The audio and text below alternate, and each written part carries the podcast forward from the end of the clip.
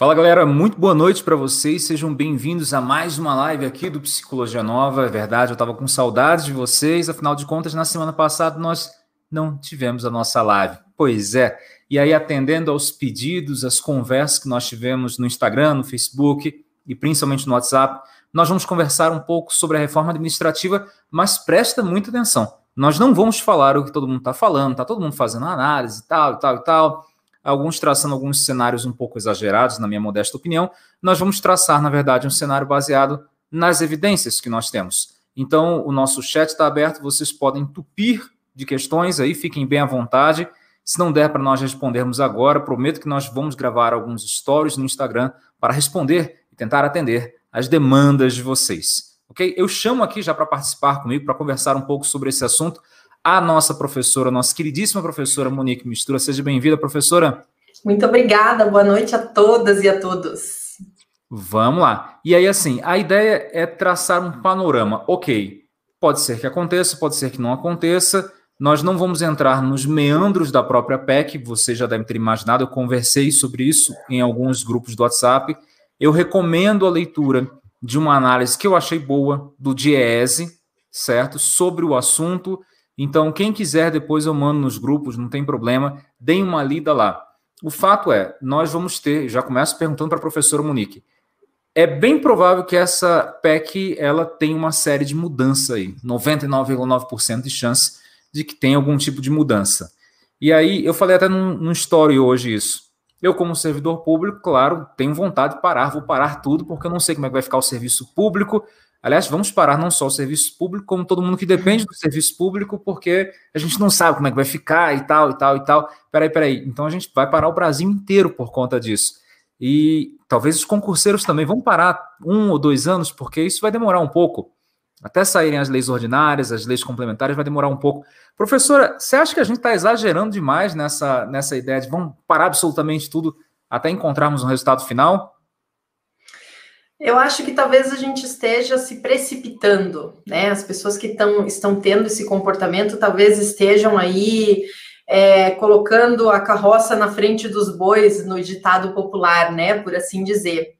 É, por uma série de fatores, né? Primeiro, porque a gente está falando de algo que ainda precisa transitar nas duas casas legislativas, a gente conhece a morosidade do Congresso Nacional, a gente conhece o processo legislativo, você que estuda para concurso conhece um pouquinho né, de como funciona um projeto de votação de leis, de PECs, enfim. Então, você certamente vai lembrar aqui conosco que isso é um processo que leva tempo, exige discussões, exige uma série de ajustes entre as bancadas parlamentares, entre esquerda e direita, entre os do contra e os a favor, enfim é, como manda uma democracia, né? E que bom que é assim, né? Tudo que precisa, assim, de uma alteração sensível, como é o caso aí dessa, dessa proposta de reforma administrativa, exige bastante debate. Né? Então, assim, em, em, em, primeiro lugar, a gente pode estar falando de algo que pode vir a acontecer, pode vir a acontecer, de repente, daqui a alguns meses, quiçá daqui a um ano ou mais, a gente não sabe, né? Vai depender aí da demora que isso vai levar aí nas casas.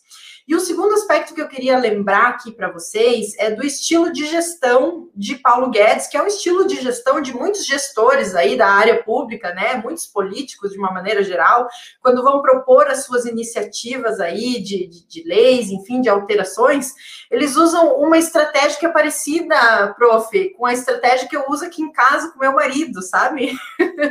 é, uma, é uma estratégia mais ou menos assim, ó. Eu, eu com o Jean, eu faço assim, ó eu, eu chego para ele e falo assim, amor, eu gastei mil reais. E aí ele acha um absurdo, acha caro, meu Deus, por que, que você gastou tanto e tal? Daí eu vou dizendo para ele, não, é mentira, é brincadeira. Bem no fim eu só gastei 250 e ele ficou feliz da vida que eu gastei só 250 e não gastei os mil que ele tinha pensado, né? É uma estratégia que eu uso aqui com ele para dizer para ele que 250 não é ruim, 250 é uma coisa boa. O que, que eu tô funciona. querendo? Funciona. Se, se ele não estiver ouvindo essa live, vai funcionar melhor. Senão eu vou perder a minha tática aqui, vou ter que pensar em outra. Mas assim, gente, brincadeiras à parte, o que eu quero dizer com isso é que muito provavelmente essa PEC está enxertada de coisas que é justamente para que essas coisas possam ser cortadas na, durante o processo democrático de discussão de uma lei, de aprovação de uma lei, de uma medida provisória, de uma PEC, enfim, de, de, de, de qualquer medida dessa natureza. Então, assim, primeira coisa, é fazer disso um fim do mundo nesses primeiros, nessas preliminares, nesse momento preliminar de levantamento de discussões iniciais, é bastante precipitado. Então, é, é, é, é eu acho que, que, com isso, prof, a gente pode começar o nosso, a nossa discussão aqui, o nosso debate. Eu estava conversando com a professora Monique antes de nós iniciarmos aqui. Eu comprei um livro recente chamado Factfulness e a, o mote principal do livro é que o fato de você tomar decisões baseadas em evidência é algo libertador. Já deveria ter comprado o livro antes, já tinha achado interessante o assunto. E isso tem muito a ver com alguns livros que tem atrás do, do Kahneman, por exemplo, o uhum. pessoal que escreve bem, que ganha Nobel. E aí, o que toda essa galera fala é: calma, aquieta um pouco, ao invés de você pensar rápido, pensa devagar, porque a tendência que nós temos é de jogarmos tudo para cima. E aí bate aquele desespero. Gente, o concurseiro nesse ano ele não está sofrendo pouco, não. Então não. tem Covid, tem suspensão de concurso e tal, mas é, a gente vê que é uma, uma mudança, certo? Então, lentamente, acho que os concurseiros, principalmente da área da psicologia, eles estão percebendo isso. Uma coisa é a reforma da Previdência, é lutar por isso. E aí, quem quiser se engajar ou não, quem quiser discutir sobre isso ou não, tudo bem. Outra coisa é estudar para o concurso. Por quê? Como eu sempre digo, os concursos vão continuar acontecendo, assim como os boletos vão continuar vindo para a nossa caixa de correio, isso é normal. E eu conversei com a professora Monique, ela apresentou um argumento muito interessante, professora. Você lembra no telefone quando você falou sobre serviço público e privado? Lembro, lembro sim. É, para introduzir esse assunto, prof, eu só queria hum, é, mencionar aqui algo que eu conversando com um amigo meu, consultor de empresas, né? Um, um, amigo com quem eu aprendi muito durante a minha vida profissional, né? Quem me conhece sabe que eu era gestora de RH, né? Antes de ser prof de concursos, antes de ser concurseira, então eu tenho alguns contatos nesse mundo corporativo. E o mundo corporativo é um mundo em que você lida constantemente com instabilidades, né? Muitos cenários instáveis, né? Tanto na empregabilidade, o cenário macroeconômico dos países, cenário microeconômico das empresas, enfim. Então é um, é um, é um movimento bem assim de, de erupções constantes e tal, né? E esse meu colega consultor, ele sempre falava que há dois valores fundamentais, né? Que a gente acaba perseguindo na nossa vida profissional. Esses valores são a segurança segurança e a previsibilidade. Segurança e previsibilidade. E é verdade, são duas coisas que a gente busca muito na vida, né? Então, assim, o que, que a gente quer? A gente quer ter a, a, sensação, né? Nem que seja apenas uma sensação de que tudo vai dar certo, de que eu estou seguro, de que eu estou tranquilo, de que o amanhã ela, ele é mais ou menos previsível. Então, quando tiram isso de nós, quando puxam esse, esses tapetes da segurança e da previsibilidade, a gente se sente bastante perdido, né? E eu acho que é isso um pouco que aconteceu nesse momento, né? Com essa, com essa possível reforma administrativa, né? Então a gente se sente é, aquela sensação que na verdade é apenas isso, é só uma sensação, nada mais do que isso, de segurança a gente perdeu, né? Então, assim, muita gente está muito apavorada, mesmo sem ler nada, né? Mas, assim, com as notícias e tal, muita gente se assusta muito com a questão da perda da estabilidade, né? E tem uma provocação que eu sempre faço para quem quer estudar para concurso público, quem está começando e me pergunta alguma coisa, eu sempre dou uma provocada no seguinte sentido. Eu sempre digo assim, ó, se você quer concurso público somente por causa da estabilidade, você já começou mal. Você já está no caminho errado. Por que, que eu, eu acho isso? Porque a gente tem uma série de outros fatores para considerar, né? A gente tem que considerar a nossa vocação, a nossa área de interesse, né? É, o local de trabalho, o tipo de trabalho que eu vou realizar. É como escolher um curso superior. Quando você escolheu lá psicologia e não escolheu direito, medicina, sociologia, filosofia, você escolheu por conta de um direcionamento que você teve naquele momento, né? Por conta de um, de um, de um sentimento, de algo que te motivou, que está relacionado aí com a tua personalidade, com os teus valores, com o tipo de trabalho que você quer desempenhar.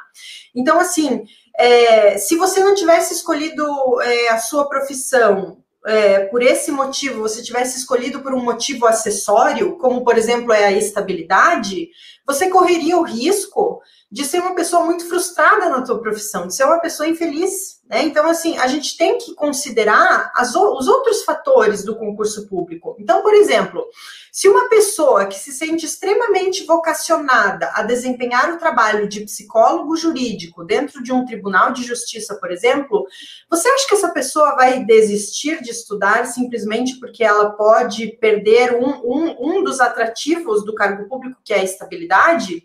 Sendo que ela tem uma série de outros fatores. E aí foi isso que eu falei para o professor Alisson no telefone, na sexta-feira, quando a gente conversou.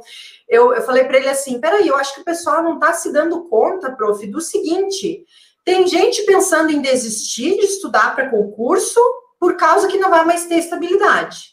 Beleza, e daí qual que é o plano B dessa galera? É ir para iniciativa privada? É ser profissional liberal? É abrir um consultório? Gente, isso também não tem estabilidade. Então, veja, o cargo público, ele tem esse plus que outras, outras áreas de atuação não têm. Se você perder esse plus, tem que sobrar outra coisa. Senão, re, realmente é o caso de você pensar se você deve continuar estudando para concurso público ou não. Mas aí eu vou te dar outra dica. Só, só desista desse projeto se você tiver um outro projeto tão interessante quanto para você tocar. Porque se você for parar de estudar agora simplesmente para ficar acompanhando é, notícia é, de, de, de fim de mundo na televisão, eu sinto muito te dizer, mas assim, a, a, tendência que você perca completamente o ano de 2020 é muito grande. É, na verdade, isso é forte. E assim, é claro, nós não estamos aqui em momento algum minimizando a seriedade da reforma. Nós não estamos uhum. dizendo, ah, não, isso não é sério, não, porque a gente está falando até de uma PEC. É, a minha recomendação é que vocês acompanhem isso de perto, de verdade, mas em paralelo vocês invistam e nós vamos trazer argumentos assim incontestáveis com relação a isso. O primeiro é, se essa coisa da estabilidade determinasse a escolha pelo serviço público, ninguém faria concurso para a EBSER ou para outros locais, como o Bacen, por exemplo, é, ou Caixa, ou Banco Brasil. Ninguém, ninguém, ninguém faria. Conselho Regional, prof, que foi o concurso que eu passei. Conselho Regional. Conselhos regionais de psicologia que pagam super bem, que tem um trabalho sensacional, que, que é assim maravilhoso, que é de fiscalizar a profissão. Olha a importância disso, a envergadura disso dentro da profissão é um cargo, não é um, é, é, um emprego público. E eu, quando passei nesse concurso, desculpa te interromper, prof, eu fiquei felicíssima. E aí eu lembro que uma amiga perguntou para mim, tá, mas isso não é, não é estatutário, né? Eu falei, não, não é estatutário, mas é um emprego público.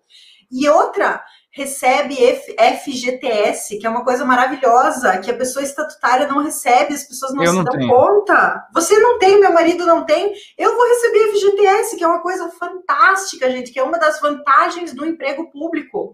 E só para emendar aqui, prof, é, só para não, não para eu concluir esse raciocínio de emprego público, é, os empregados públicos, eles em tese não têm estabilidade, certo? Mas assim, gente, na prática, a estabilidade existe.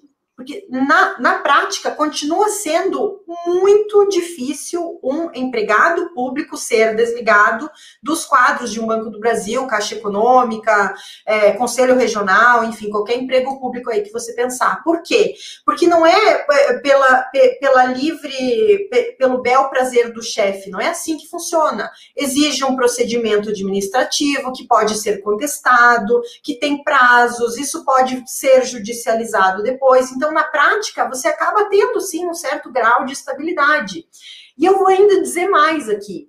Experimenta ser um bom profissional na área privada para você ver se você não tem estabilidade. Você tem, né? Claro, tirando as turbulências econômicas que às vezes afetam, né, sobremaneira as empresas aí de uma maneira muito mais avassaladora do que na área pública, mas muitas vezes é, pessoas que eu conheço que trabalham na área privada, elas se consideram super estáveis, porque estão na empresa há 10, 15 anos, né? Uma empresa que não está sofrendo crises financeiras, né? Porque esse é o grande medo, né? Vai mexer naquela questão ali da, da previsibilidade, da segurança. Mas fora isso, também é mais complicado, né? Então, assim, para você ver que se você parar para pensar um pouquinho nos fatos, como disse o professor Alisson, ninguém está livre de perder o emprego, ninguém está livre de, de nada disso acontecer. Não é verdade? É verdade.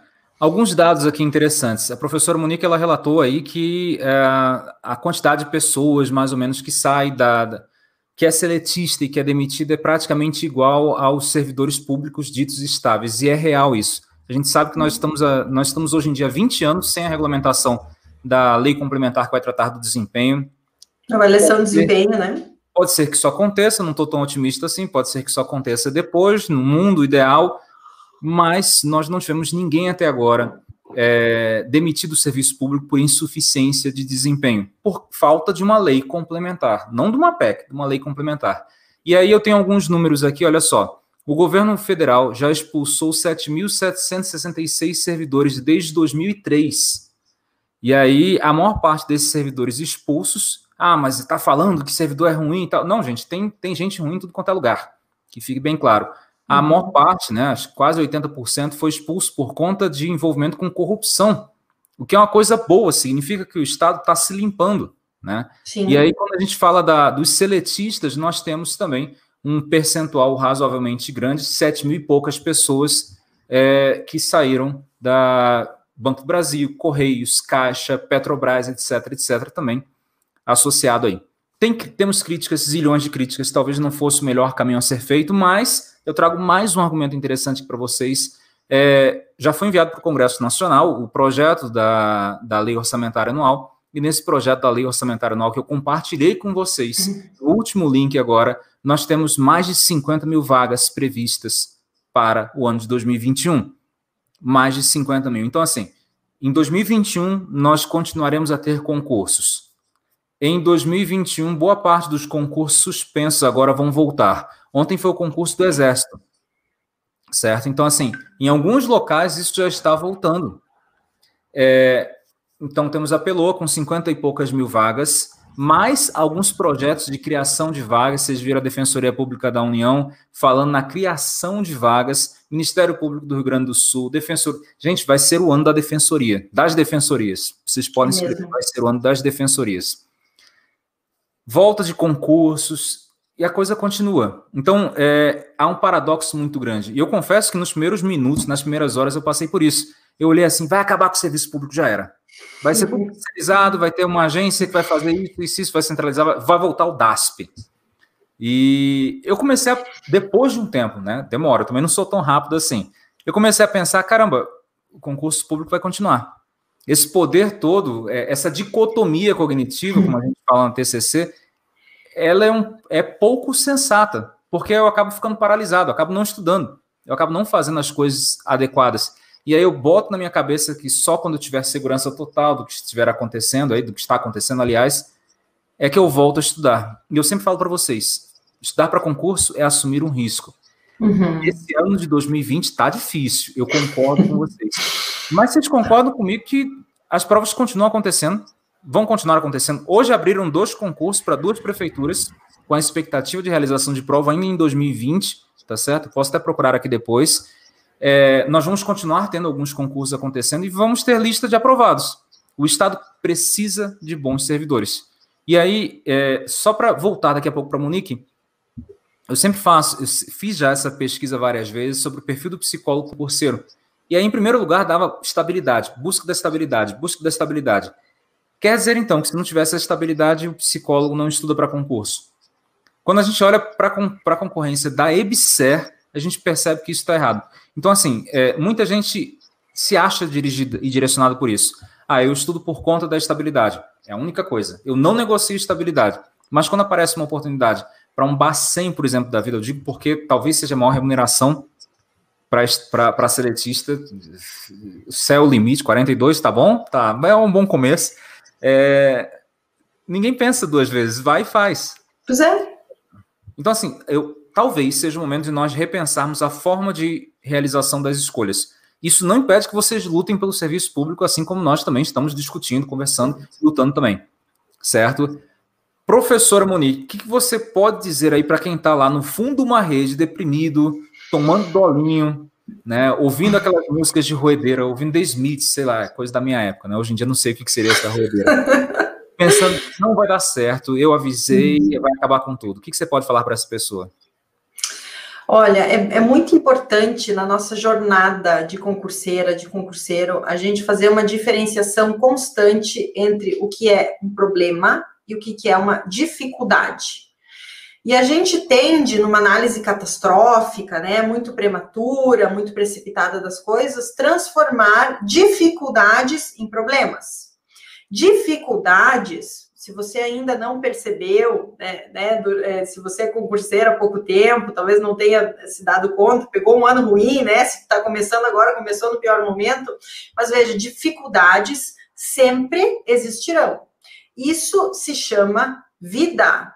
Bem-vinda, bem-vindo, tá? Isso se chama vida. No mundo dos concursos, é assim mesmo. Eu comecei a estudar em 2015 e o meu período foi bastante turbulento. Eu fui atropelada por notícia ruim em cima de notícia ruim.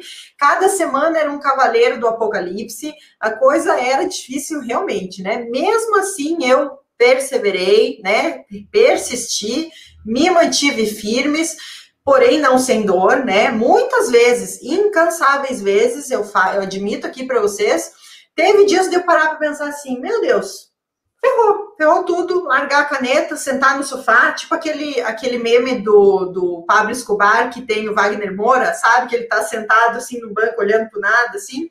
Várias vezes eu passei por isso, de perder uma tarde inteira de, eh, de estudo, porque fiquei chorando, fiquei desesperada, né? Mas eu sempre, assim, me permitia ter esse momento catástrofe, é, momento drama queen, assim, né? Mas no dia seguinte, né, depois de uma boa noite de sono e tal, depois de refletir sobre fatos, realmente, eu sempre tive esse, esse, essa, essa orientação, né? O meu marido me ajuda muito nisso, ele é muito pragmático, né? E aí, eu, analisando os fatos, às vezes eu colocava as coisas no papel e eu mesmo assim chegava à conclusão de que, não, eu tinha que continuar. Então, eu optava, eu escolhia, não sem dor, né? Mas eu acabava fazendo essa escolha de não transformar dificuldades em problemas. Porque quando você transforma esse cenário tumultuoso num problema, isso te paralisa. E aí que mora o perigo. Você, você, pode e deve, tem todo o direito, afinal você é humano, né? Você não vai passar pelas coisas da vida sem se arrepiar. Você tem todo o direito de se sentir mal, de se sentir triste, desestabilizado, com dor de barriga, tudo isso desde que tudo isso não te paralise. Porque se você paralisa, isso te prejudica demais. Primeiro, porque é algo que está fora do teu controle, você não vai mudar, né? Você, assim, paralisando ou não, as coisas vão acontecer, independentemente da tua vontade, né? A gente até pode agir e tal, se mobilizar, se for o caso, enfim, é, é, fazer alguma coisa, aquilo que está no nosso alcance, mas no macro cenário a gente tem pouca ingerência, concorda? Então, assim, o que está na tua mão? Sentar e estudar. Você tem um plano B bacana? Você tem um plano B interessante? Legal, talvez seja o momento de você, porque agora talvez a gente esteja num momento de trevo da vida, como muitos momentos de trevo que a gente tem, a vida é constituída disso, né? De esquerdas e direitas que a gente pega nesses trevos da vida. Se você tem um plano B interessante, Coloque as coisas no papel, pense, né? Se você tem algo que te motiva, que te move, tanto quanto concurso público, talvez, né? Seja o caso de você repensar. Eu não faria isso agora, porque eu acho que seria precipitado nesse momento inicial de discussão sobre essa reforma, tá? Então, o ideal seria você aguardar, é aguardar estudando, seguindo o seu plano A, né? Aguardar estudando até que a coisa fique mais robusta, mais sólida, a gente entenda um pouco melhor essa reforma, e aí, se for o caso, você toma uma decisão, se isso realmente não servir mais para você. Agora, se você é uma pessoa vocacionada, como eu falei antes, né? Né? Eu, eu dei aqui o, o, exemplo do psicólogo jurídico que quer que, que, que, quer trabalhar com perícia dentro do, do, tribunal, ou então um psicólogo hospitalar, uma pessoa que está querendo fazer, é, enfim, qualquer outra área de atuação, está querendo estudar para as defensorias, está querendo estudar para trabalhar na prefeitura, para ficar perto da tua família, enfim, qualquer coisa nesse sentido, eu sugiro que você continue. Nesse exato momento, não tem porquê é, seria muita perda de tempo você simplesmente abandonar esse projeto. Tem outra coisa interessante quando a gente escolhe fazer um concurso público que a gente tem que se dar conta é que assim como qualquer outra outra profissão que exige amadurecimento, você vai precisar durante o caminho saber dizer não às boas ideias. Você já se deu conta disso? Quando você escolhe uma profissão, aliás, tenta observar as pessoas bem-sucedidas profissionalmente que você conhece. E quando eu falo bem-sucedida, eu não estou falando só de remuneração. Eu estou falando daquela pessoa realizada, reconhecida na sua área de educação como sendo uma referência, uma pessoa que ama o que faz, que faz o que gosta. Você vai acabar percebendo que essa pessoa é uma pessoa que tem uma trajetória de muito tempo de atuação, de muitos anos, aquela pessoa construiu aquela carreira profissional e, de certa forma, ela é estável naquilo que ela faz, independente se ela está na área pública ou privada. Por quê? Porque ela é vocacionada, direcionada e porque ela escolheu um caminho e persistiu naquele caminho até o final. Ela soube dizer não a todos os outros projetos interessantes que talvez, que porventura, cruzaram o caminho dela nesses trevos da vida. Então, é muito importante que quando a gente começa a estudar para concurso, ou quando a gente vai abrir um consultório, ou quando a gente vai trabalhar numa, numa, numa empresa, na área organizacional, que a gente escolha aquele caminho e se mantenha naquele caminho. Só assim a coisa vai ser perene, vai ser duradoura e vai dar certo no longo prazo. E aí sim, talvez a gente tenha uma estabilidade mais concreta do que essa aí que a gente considera em tese aí que só o serviço público tem. Perfeito, perfeito. E olha só, estou é, conversando com alguns de vocês aqui no chat, tem muito receio de muita coisa, mas assim, uhum. vou fazer as minhas apostas aqui, vai ficar gravado, pode ser que daqui a dois anos vocês voltem ao vídeo e digam deu certo ou não. Enfim, o que, que eu acho? Existe uma, um campo de segurança, juridicamente falando, pelo que se está entendendo, da, da, carreira de Estado. Então, o que for considerado carreira de Estado não vai ser afetado por isso. Vai no médio e longo prazo, mas isso é uma outra, um outro cenário é, eu acho que a gente não pode encaminhar, e aí eu falo especificamente para o Lucas, aquela ideia de que vai acabar com tudo, absolutamente, influência política, etc, etc. Talvez nós temos uma boa oportunidade aí de reorganizar algumas coisas dentro do próprio serviço público em uhum. função disso. Por quê? Porque o judiciário vai ficar atolado de processo, porque ele vai precisar definir uma série de coisas que não vai estar definido agora nessa PEC, provavelmente nem nas outras leis nós vamos ter uma situação que vai se arrastar durante muito, muito tempo. Estou falando de coisas boas e coisas ruins também, perfeito? Mas vamos lá, sem, sem demérito aqui com relação à nossa PEC. Carreira de Estado. Entrou na carreira de Estado, em tese, não vai ser afetado. Quem é que no Brasil hoje em dia, do ponto de vista dos cargos na área da psicologia, pode ser considerado carreira de Estado? Fazendo esse levantamento com a nossa equipe, com os nossos professores, nós tivemos algumas alguns insights, algumas conclusões. O psicólogo que lidar com informações privilegiadas, informações confidenciais, em tese, deve, no primeiro momento, ser agrupado dentro disso. E aí nós estamos falando dos analistas de tribunais. Quem, é, uhum. quem trabalha na Polícia Federal, psicólogo trabalha, por exemplo, nas defensorias, Ministério Público, eles serão poupados disso. Perfeito? Uhum. Então, a minha aposta é: os psicólogos que trabalham dentro dessas áreas trabalham com informações sigilosas, eles vão ficar de fora disso. Lembrando, nós estamos falando de um processo que ainda vai começar na, no Congresso. Vocês vão ver uma verdadeira metralhadora na, no conceitos, nas definições. A carreira de Estado é assim, assim, assim. E o pessoal do Dom Pedro II. E é, o pessoal que trabalha no CRAS, no CRE, enfim, vocês vão ver isso. Uhum. Fácil. Depende do quê? De lobby. Depende de organização da sociedade organizada tá? É, ficou meio redundante isso, mas deu, deu para entender. Aí você pensa, ah, só, agora vou fazer só para tribunal. Acabar, acabou, não tem mais a área da saúde. Artigo 196 da Constituição Federal fala que a saúde vai ser é obrigação, a saúde. Tô aqui, ó. Artigo 196. A saúde é direito de todos e dever do Estado. Meu entendimento. Se é dever do Estado, vai ser exercido por carreiras de Estado. Essa definição de carreira do Estado não existe, gente. Quanto maior for a pressão do Conselho Federal de Psicologia junto com outras, outros conselhos, lá dentro, dia sim, dia sim. Se, se o conselho só fizer isso, já vai ter valido a pena. Se o conselho Verdade. só fizer isso. E aí eu me comprometo nessa semana a enviar um ofício para o conselho para nós fazermos uma live diretamente com a presidente do Conselho Federal de Psicologia, não sei quando. Mas existe uma brecha gigante, gigante, para que todas as profissões na área da saúde, do serviço público hoje em dia, continuem sendo é, carreiras de Estado. Okay? Prof, Oi. Só um adendo bem rapidinho. É, inclusive, isso pode funcionar para que qualquer cargo de nível superior que exija formação específica no seu edital, hum. consiga esse privilégio, né? Então, assim, isso vai depender muito do lobby, da influência, do, do né, da cobrança aí de cada área, enfim. Então, assim, para vocês verem como tudo, né, ainda pode acontecer. Essa é outra possibilidade, né? Que então, assim, carreiras de nível médio, né? Então, por exemplo, técnico do seguro social, é, é, é essas carreiras de, de, de, nível médio, então elas não, não, ter, não seriam, não teriam esse status, né?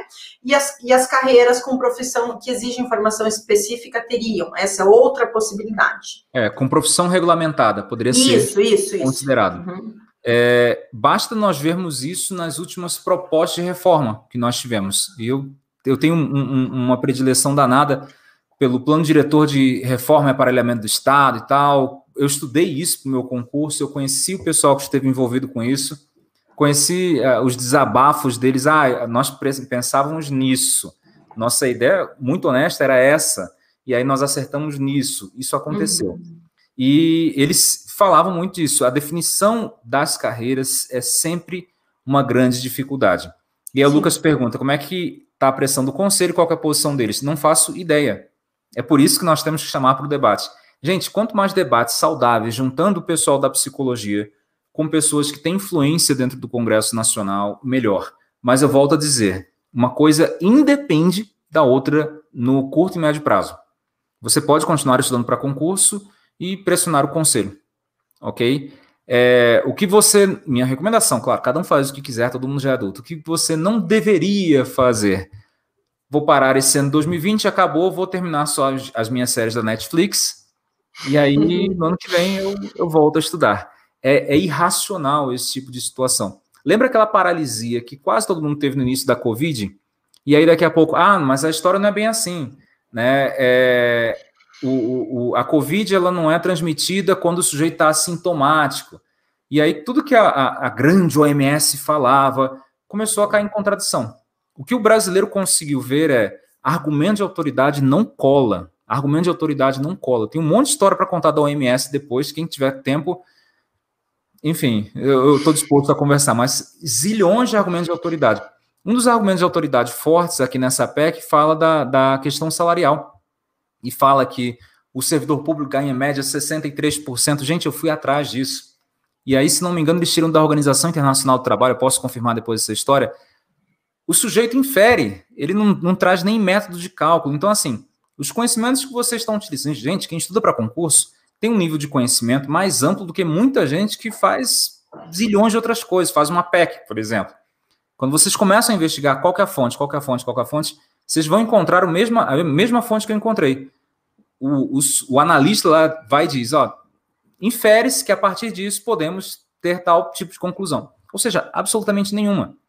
Então, eu peço para vocês duas coisas. Um, continuem estudando, de verdade. Se for o caso, se não quiser, tudo bem, pode parar.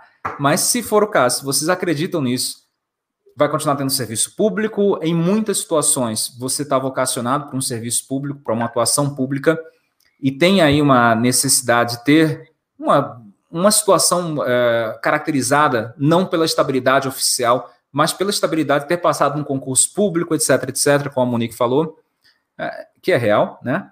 É, enfim, com todas as garantias aí que nós podemos ter. Existe a chance de, de influência política? Existe. Vamos, vamos, vamos botar o pezinho na realidade. A gente está dicotomizando demais, imaginando o seguinte: depois que a PEC for aprovada, vamos imaginar que seja imediato, né? O que não é, não é, não é, não é. Depois que a PEC for imediata, todo mundo vai estar sujeito à influência política. E o cenário vai estar instável, nós vamos ter terceirização de 100% dos casos. São três argumentos. Primeiro argumento, vamos quebrar aqui. Nós já temos influência política no serviço público, isso é normal, a convivência do servidor público com a esfera política.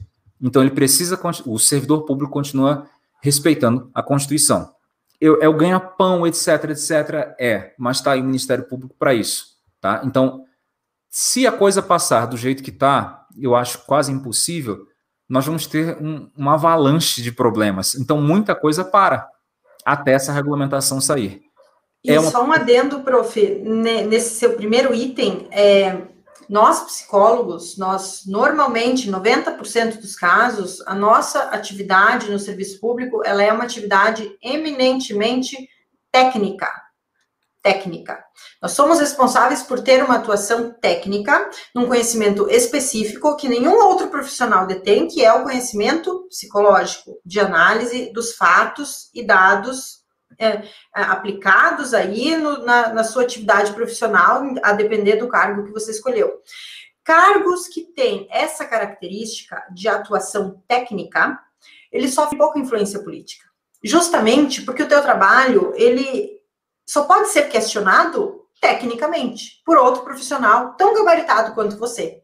Percebe? Então, assim, é um pouco de mito achar que, assim, ah, o meu chefe não foi com a minha cara, então eu vou ser demitido. Não, não, não, não funciona assim. Não funciona assim hoje, mesmo nos empregos públicos sujeitos né, à demissão, e não funcionará assim depois da PEC. Isso a gente pode afirmar aqui, porque não, não, não é assim ao bel prazer do gestor. Tudo tem que ser justificado. E aí você vai justificar tecnicamente. Então você vai, vai, vai demitir um psicólogo se ele estiver apresentando um trabalho técnico que não está deixando, que, que, está, aliás, deixando a desejar. Funciona mais ou menos assim. Então, esse, de fato, né, prof, é um mito que a gente tem que quebrar. É. Ah, vai acabar com tudo e agora uma pessoa que é de um partido diferente do meu vai ser meu chefe, vai mandar não embora. Não é assim, gente. Não é, não é. Toma, uhum. toma um pouco de cuidado. Pode ser que isso aconteça. Perseguição. Ah, depois que começar, isso vai ter perseguição. Já tem no serviço público hoje em dia, mas são poucos os casos. Lugares baseados na vaidade, por exemplo, vocês devem conhecer alguns. Vez ou outra a gente conversa sobre isso nos grupos. Desde que eu comecei a trabalhar, eu tenho coletado histórias com relação a isso. Continua existindo. Gente, isso continua existindo, porque é da natureza humana, tá? Uhum. Não adianta lei, não adianta... É, mesmo que a gente tenha um plano de trabalho lindo e maravilhoso lá, nós somos brasileiros, então dá para reorganizar ao bel prazer aí de acordo com cada tipo de situação. O Brasil vai continuar andando. E aí, vamos nas prefeituras, cidade interior, a Alda lembrou aqui. Eu preciso falar de um dado importante. Ah, vai, vão começar as terceirizações. O estado de São Paulo do Rio de Janeiro já tem uma série de terceirizações. Já tem, já tem. Isso já acontece. E já acontece há, um, há algum tempo. Então, assim, é, minha opinião, isso vai continuar acontecendo. Vai continuar acontecendo. Não quer dizer que com isso nós tenhamos, sei lá, 100% dos cargos destinados à terceirização tem que tomar um pouco de cuidado com isso. Por quê? Estou bastante, não, diria otimista, mas bastante pautado no jogo político que eu conheço daqui de Brasília. Hum. Esse, esse, conceito de carreira de Estado vai furar bastante. Então, eu tenho vai. muita segurança é mesmo. que o campo da psicologia, em tese, pela experiência que eu tenho aqui, conheço gente que vocês nem imaginam, é, vai continuar a salvo. Meu receio é para nível médio, só. Só, absolutamente. Mas, gente, a PEC fala mais do que só estabilidade. Ela fala de milhões de outras coisas. Exato, exato. Atualização de RH. E aí vocês podem se posicionar com relação a isso. Né? Assistam as lives do Paulo Guedes, até para vocês entenderem como é que funciona a cabeça dele. Vocês são psicólogos, vocês vão entender bem. É, fala da, da, da centralização de poder no chefe do executivo para decidir, inclusive, sobre carreiras do legislativo. Fala de zilhões de coisas então, assim, eu corro o risco aqui de ser achincalhado por alguns alunos, mas eu vou falar da minha experiência, da minha opinião. A gente tem um Congresso Nacional, nós temos o STJ, nós temos uma série de coisas. E aí, eu não sei se vocês estão acompanhando os políticos de estimação de vocês. Eu digo que a gente não precisa ter nem doença de estimação, nem político de estimação, né? Tem que tratar tudo aí como se fosse algo que deve ser resolvido. Mas tome um pouco de cuidado. Vejam as, os posicionamentos dos políticos que vocês apoiam. Se eles seguem uma ideologia, que não quer dizer que seja uma coisa boa, mas se eles são compromissados de verdade com aquilo que eles prometeram, ou se eles estão no teatrinho. Porque eu acho que em algum momento da história brasileira a gente perdeu isso. A gente perdeu essa noção de que eles são eles, estão defendendo os interesses próprios, e nós somos nós, nós somos o povo separados. Nós somos servidores públicos, nós somos os caminhoneiros, os professores. Tá? Enfim, Pensem nisso. A minha hipótese é: boa parte do que vocês vão ver nos próximos meses tem a ver mais com teatrinho do que necessariamente alguém lutando por você ou contra você. Dos dois lados vocês vão encontrar isso. Alguns dados aqui importantes. É, Fala-se muito, ah, super salários, não sei o que, não sei o que, não sei o que. Essa reforma ela acaba afetando mais pelos dados que eu levantei. Eu tenho um documento aqui com 25 páginas só de gráfico, gráfico, gráfico, gráfico Depois eu posso passar para vocês. Eu não vou formatar isso, não tenho paciência para formatar, mas depois eu posso passar. Falando com relação à, à questão da remuneração. E aí você tem lá 70, quase 80% dos servidores públicos estaduais, municipais federais, eles vão ganhar menos de 3 mil reais. Então, toda, todo argumento é, oh, vamos acabar com super salários, etc, etc. Nós somos Brasil de 2020, nós já sabemos que não vai afetar os super salários, certo? Então, é, vocês vão ver direita, esquerda, cima, baixo, todo mundo querendo tirar uma vantagem disso. Eu sugiro que vocês se posicionem como povo, nem de um lado, nem do outro. Perfeito? Ok, ninguém me matou. E aí, professora, qual que é a, a, a posição de um concurseiro diante dessa situação? Continuar estudando. Sempre. A menos, eu vou repetir aquilo que eu já falei, que você tenha um bom plano B, mas eu mesmo assim cogitaria olhar para essa boa ideia, esse plano B, depois, no momento em que as coisas estiverem mais sólidas, tá? A gente não pode ser muito suscetível, sucumbir facilmente a burburinhos, fofocas, possibilidades, incertezas, tá? Porque elas sempre acontecerão, tá? No Brasil, a gente vive uma insegurança jurídica constante, né? Então, assim, as coisas.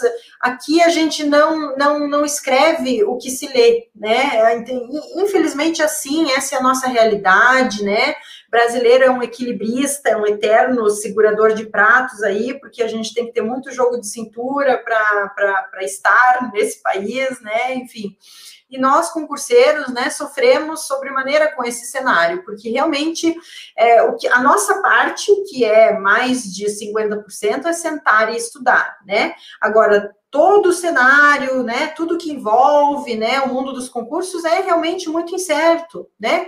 Veja, eu tenho, tem concursos que eu passei em 2017 que ainda não me chamaram, né? Então, se eu tivesse, por exemplo, digamos, me acomodado ali no primeiro concurso que eu passei, né, que eu tive meu, meu, meu nome na lista de aprovados, se eu tivesse pensado ali em 2017, beleza, agora eu não vou mais estudar porque eu já passei.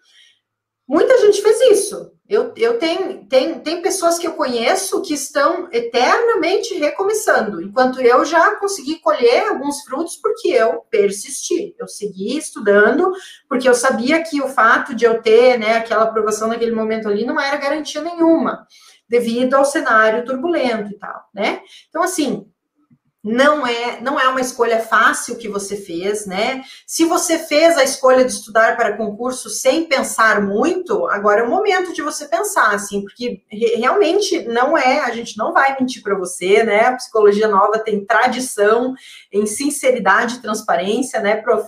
Então, assim, é, não é um caminho fácil esse caminho de concurso público. Não é mesmo. Você vai passar por diversos perrengues no meio do caminho, mas são dificuldades que não podem virar problema. Se você transformar cada pequena dificuldade num problema, a tendência é que você arrume qualquer desculpa, seja ela esfarrapada ou não, seja ela uma, né, uma preocupação válida ou não, mas que você torne qualquer coisa um motivo para não estudar, para não seguir o seu cronograma, para não cumprir as metas. E olha, eu tenho acompanhado aí algumas concurseiras da Psico, né? Entre elas eu posso citar aqui as nossas duas queridas, a Priscila e a Dani, que a gente fez lives nas semanas passadas, né?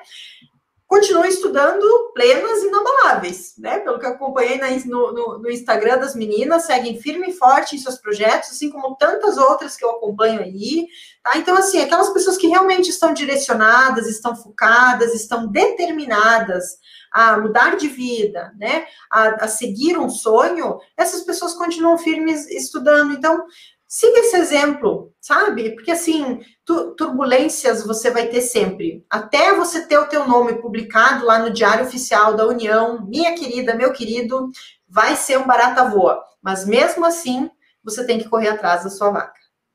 Perfeito. E olha só, eu chamo a atenção para uma, uma, um colega nosso, né? Compartilhou uma imagem num grupo do WhatsApp agora, um grupo do Psicologia Nova, e ele colocou: tirar a estabilidade, bode na sala, verdadeira intenção, terceirização da administração. Tudo bem, é a opinião.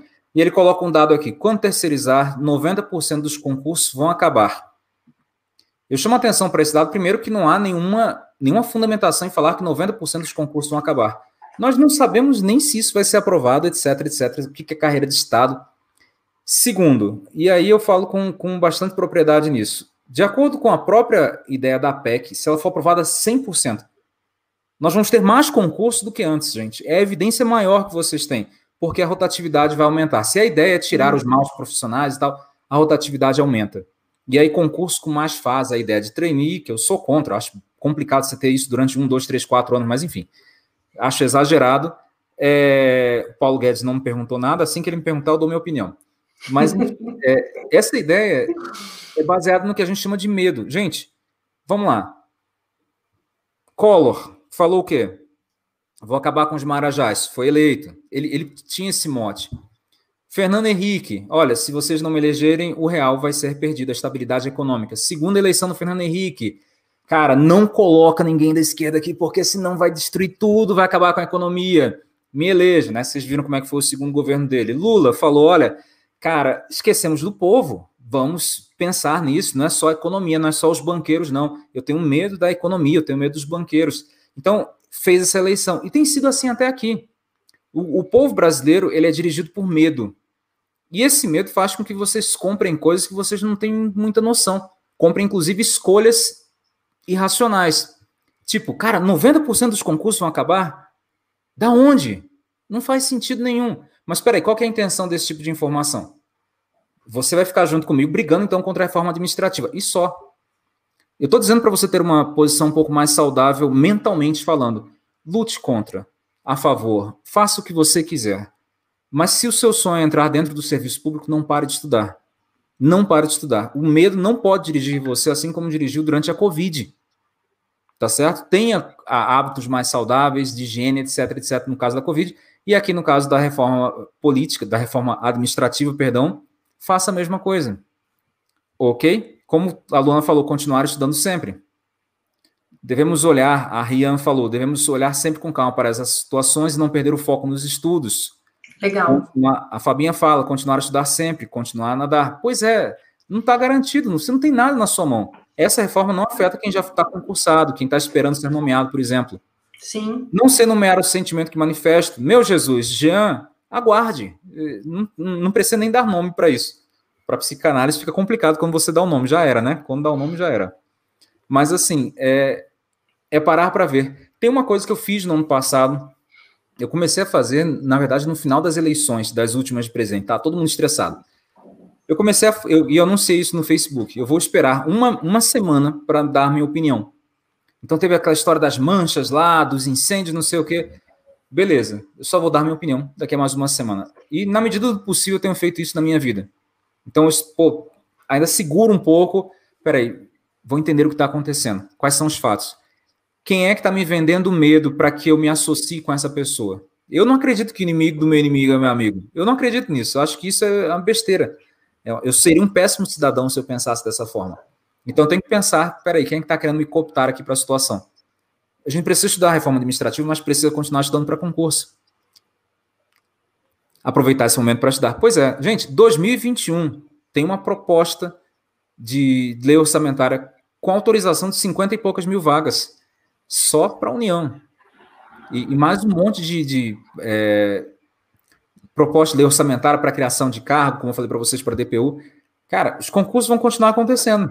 Lamento dizer. Navegar é preciso, pois é. Então, assim, quem for fatalista não termina nem 2020. Não. É verdade. Porque daqui a pouco vem os aliens, né? Parece que em novembro a gente começa a ter. Vênus, descobriram vida em Vênus. Gente, é, esse, esse ano tá, tá bizarro, tá bizarro. Realmente, se a gente for pensar aí no, né, no, no, no, cenário aí desse ano, tá, a coisa tá, tá bem complicada. Prof, eu tava me lembrando aqui, eu tenho estudado um pouco sobre o mercado financeiro, tenho aprendido um pouco sobre isso, e eu me, eu me, me dei conta de um, de um comparativo aqui que a gente pode fazer. É, tem uma regra de, de mercado que é muito difundida aí, né, pelos gurus da área, que é o seguinte: você tem que sempre é, comprar na baixa e vender na alta. Né? Então, assim, traduzindo aqui para nós, né, para o nosso universo, o que, que isso quer dizer? Basicamente, se você for contra a maré, a probabilidade de você se dar bem é grande, né? Então, o que, que isso significa? É, enquanto todos, né, enquanto muita gente aí está sendo alarmista, está perdendo tempo discutindo nas redes sociais, né, enfim, está tá vendo notícia em excesso, né? Não acho que você não deva acompanhar e participar, etc. Mas acho que isso tem, deve ocupar uma, uma parcela do, do, seu dia que deve ser menor que a parcela que você dedica aos seus estudos, né? Então veja, se você se mantiver firme no seu projeto aprovação, a tendência é que você esteja realmente é, plantando aí, né, na baixa para colher na alta, né? Porque assim, ó, isso, isso aqui eu falo assim com muita convicção para você. A hora que a porteira abrir, e ela sempre abre, porque o movimento de concurso público é cíclico, você pode pegar desde 88 para cá, que foi quando a coisa aí normalizou, né, com a nossa Constituição aí cidadã, né, que os concursos é, começaram a realmente acontecer de uma maneira mais sólida, se você pegar desde 88 para cá, você vai ver que o concurso público é um movimento cíclico. Tem movimento de disparada, concurso, concurso, um atrás do outro, depois tem um movimento de queda, né? De 2014, 2013 para cá, a gente tem visto, né, um movimento assim de não muita não muito oba-oba, né? Mas assim, tem momentos também de, de alta e baixa. Então, assim, eu, eu não, não sei, prof. Alisson, se você concorda comigo, mas eu tenho a convicção absoluta de que quando os concursos voltarem, você terá o seguinte problema: qual concurso escolher para fazer agora? Qual prova ir, porque está tendo conflito de prova, duas, três provas no mesmo fim de semana. Anote isso que eu estou falando para você. Se você não tiver aproveitado esse tempo de agora para estudar, se você estiver apenas conjecturando aí o que, que pode acontecer, o que, que não pode, você terá perdido um tempo precioso e muita gente que teve essa sacada pode tirar a tua vaga. Então, te, te convido, estude, siga firme, né? Mantenha-se firme aí no plano, né? Não tome decisões precipitadas, não tome decisões quando você estiver muito triste, muito feliz, quando você estiver cansado, quando você estiver eufórico. Esses momentos não são momentos legais para tomar decisão.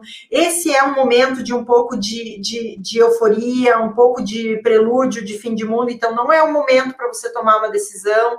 Então, simplesmente ocupe-se com a sua meta, com o seu cronograma, espera as coisas se acalmarem um pouco, e aí, quem sabe, daqui para frente, quando a coisa se oficializar um pouco mais, daí você pondera, né? Se, se, de fato não for esse o seu sonho, se você estiver disposto, disposta a mudar de plano, aí você avalia. Mas por enquanto, segue estudando que você vai ganhar dinheiro com isso. Maravilha, pessoal. Olha só, só para a gente encerrar aqui, adorei as colocações de vocês. A Luna fala: chega, acelera psi para me superar. Professora Monique, pois é, a gente tem tido uma procura razoavelmente boa. Pessoal pois é. desesperado é. aí com a história da reforma, mas muita gente quer ser, eu acho interessante isso, é, quer ser orientado, quer sair daqueles 70% para chegar nos 80%. Fala um pouquinho do Acelera Psi. Eu tenho, eu tenho cada vez mais insights com relação a isso e, e eu vi uma colocação em um grupo bem interessante de uma aluna falando eu preciso que alguém critique a minha forma de estudar e tal. E é exatamente isso que você vai que fazer. Que legal isso, que legal. Exato. O Acelera Psi é um projeto inovador, é um projeto de desenvolvimento humano que nós estamos pensando aí com muito carinho para você. É um projeto que está vindo cheio de novidades, pretende ser uma mentoria diferenciada para ajudar você realmente a dar um upgrade interessante aí nos seus estudos, né? Para você otimizar o seu tempo e a sua qualidade de estudo, né? Quem sabe aí economizando aí o seu caminho rumo à aprovação, né? Para que você possa parar de bater cabeça aí, consiga de fato focar, estudar certo, né? Porque assim, a gente tem que tomar muitas decisões no nosso dia a dia em relação ao estudo, certo? Então, assim, envolve uma série de escolhas, nem sempre a gente tem todas as condições de tomar escolhas de, de fazer essas escolhas, né? Então, por isso que às vezes o processo de estudar para concurso acaba sendo tão, tão complicado, né? Então, nosso objetivo com Acelera Psi é fazer com que você tenha apenas uma única preocupação, sentar e estudar. Então, o resto, o que estudar, como estudar, é, em qual horário, com que cronograma, tudo isso a gente fornece para você tá? Então é, é, uma, é uma, uma mentoria, tem o diferencial de ter um encontro mensal em grupo, né? Grupo é uma coisa interessante, porque um puxa o outro, um motiva o outro, as dúvidas podem ser compartilhadas. Enfim, é um projeto bem interessante que a gente está desenvolvendo aí para você. Aguarde maiores informações. A partir dessa semana a gente vai aí conversar mais sobre isso, você vai conhecer melhor essa proposta, e se você se interessar, Vem com a gente aí, dia 22 de setembro, as vagas estarão abertas. São poucas vagas, gente. É um projeto piloto, nós já vamos começar com uma, um valor na oferta desse, desse acompanhamento, desse projeto de desenvolvimento, um valor bem abaixo do mercado, mas bem abaixo mesmo. Então, não dá para acompanhar todo mundo. Eu espero de verdade que vocês entendam que nós vamos ter, assim como tudo na vida, né, altos e baixos. A professora Monique vai pegar no pé de vocês então vocês vão ficar com raiva, mas assim, eu garanto que chegando até o final vocês vão sair muito melhores do que vocês entraram. Com cronograma, mais uma série de bônus. E aí eu coloquei na lista de vocês, pessoal do Facebook, do YouTube, eu coloquei o link para fazer o cadastro. Para quem não sabe ainda, é materiais.psicologia9.com.br barra acelera psi. Entra lá, deixa o seu nome direitinho, o seu cadastro, só precisa se cadastrar uma vez. Nós vamos mandar o nosso e-book para vocês. Tranquilo? Espero que vocês tenham se acalmado e o coração de vocês tenha ficado um pouco mais calmo depois dessa live. Olhem para as evidências de verdade. Se vocês estiverem no momento, ah, não quero estudar, tudo bem, não tem problema nenhum. Mas, se vocês têm essa vocação, essa, essa força interior que briga com vocês, vamos estudar, vamos estudar, vamos fazer alguma coisa produtiva, talvez o caminho seja esse. Eu me despeço aqui, professora. Alguma consideração final aí para os meninos e meninas? Uma só, bem rapidinho. Se você estiver muito cansada, muito desesperada, muito chateada ou chateado com tudo que está acontecendo, descanse, mas não desista, tá? Faça isso por você, porque vai valer a pena. Ter o nome, ter você saber que você foi aprovado, você saber que você tem chance de fazer um trabalho que você gosta, ganhando bem, tendo um ambiente de trabalho legal, mudando de vida, gente, isso não tem preço e você não vai deixar de ter isso com reforma ou sem reforma. Então, dê uma descansada e assim que puder, pegue um fôlego, senta de novo e estuda, minha filha, que a vida tá aí para isso. A gente não pode deixar esse leão matar a gente, não. Vamos embora. Tranquilo, gente. Um grande abraço. Fiquem com Deus e continuem sempre no Psicologia Nova. Espero que vocês estejam gostando do nosso site novo. Tem muita coisa vindo aí pela frente. Um grande abraço. Tchau, tchau.